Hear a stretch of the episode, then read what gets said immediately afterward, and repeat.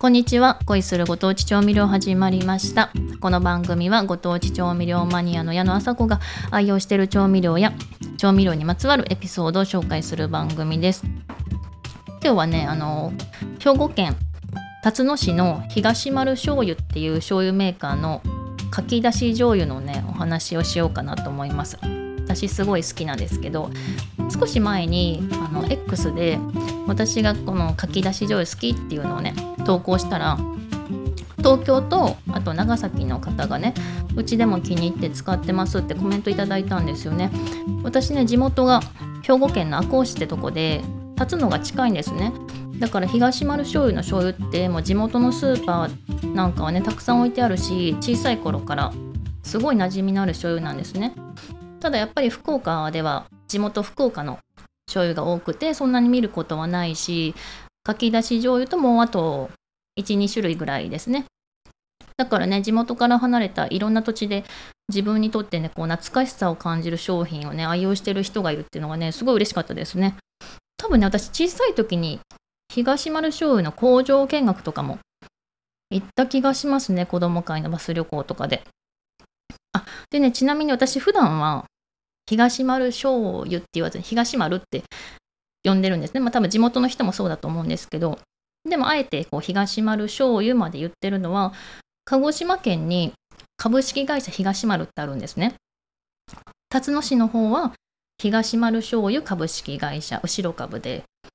で、あの鹿児島の方は前株なんですね。で、両方東丸の部分がね、あのカタカナなんですよ。ちょっとこんがらがっちゃうのでね、あえて醤油まで言うようにしますね。で、だし醤油はね、自分で作ることが多くて、普段ね、あんまり買わないんですけど、このかきだし醤油は、夫がある日買ってきたんですね。で、食べてみるとね、見事にはまっちゃいまして、今ではね、常備してる醤油です。まあ、お刺身とか、寄せ鍋の味付けとか、あとね、卵かけご飯なんかも合いますね。炊き込みご飯とか。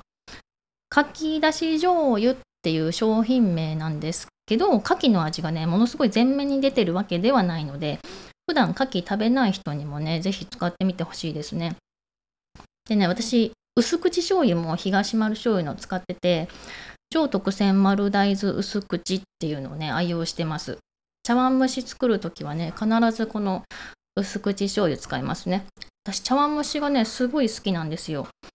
でもお店とかだとねなんかおまけのように小さい器に入ってるでしょ？あれがねもう本当にちょっと納得いかないぐらい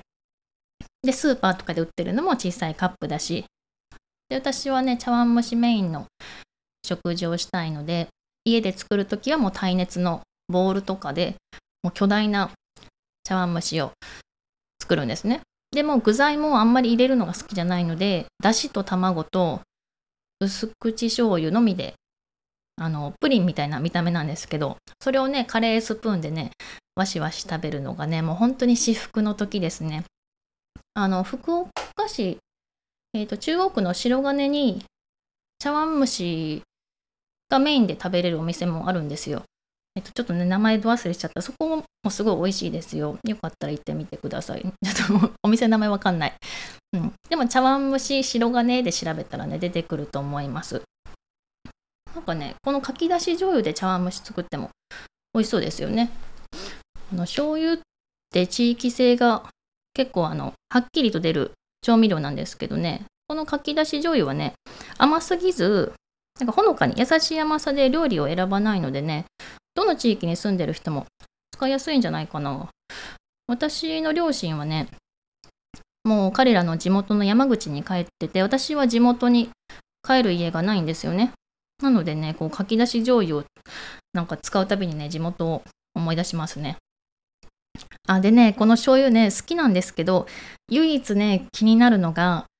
あの、フレッシュキープボトルを使ってる醤油なんですよ。あの、あるでしょ？中身が空気に触れないように、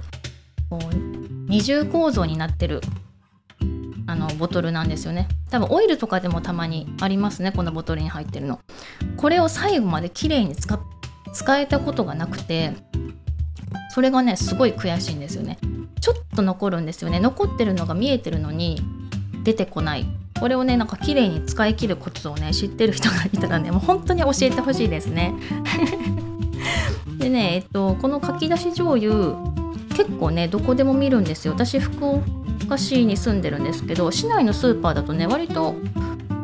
うん見かけますね。あとまあアマゾンとかでもあのー、まあ、オンラインでも購入できるのでぜひぜひあのだし醤油好きな方試してみてほしいですね。今日はねあのー、私のちょっと懐かしさを感じる醤油のかき出し醤油のお話でした。はい今日も最後まで聞いていただきありがとうございます。では次回もお楽しみに。バイバーイ。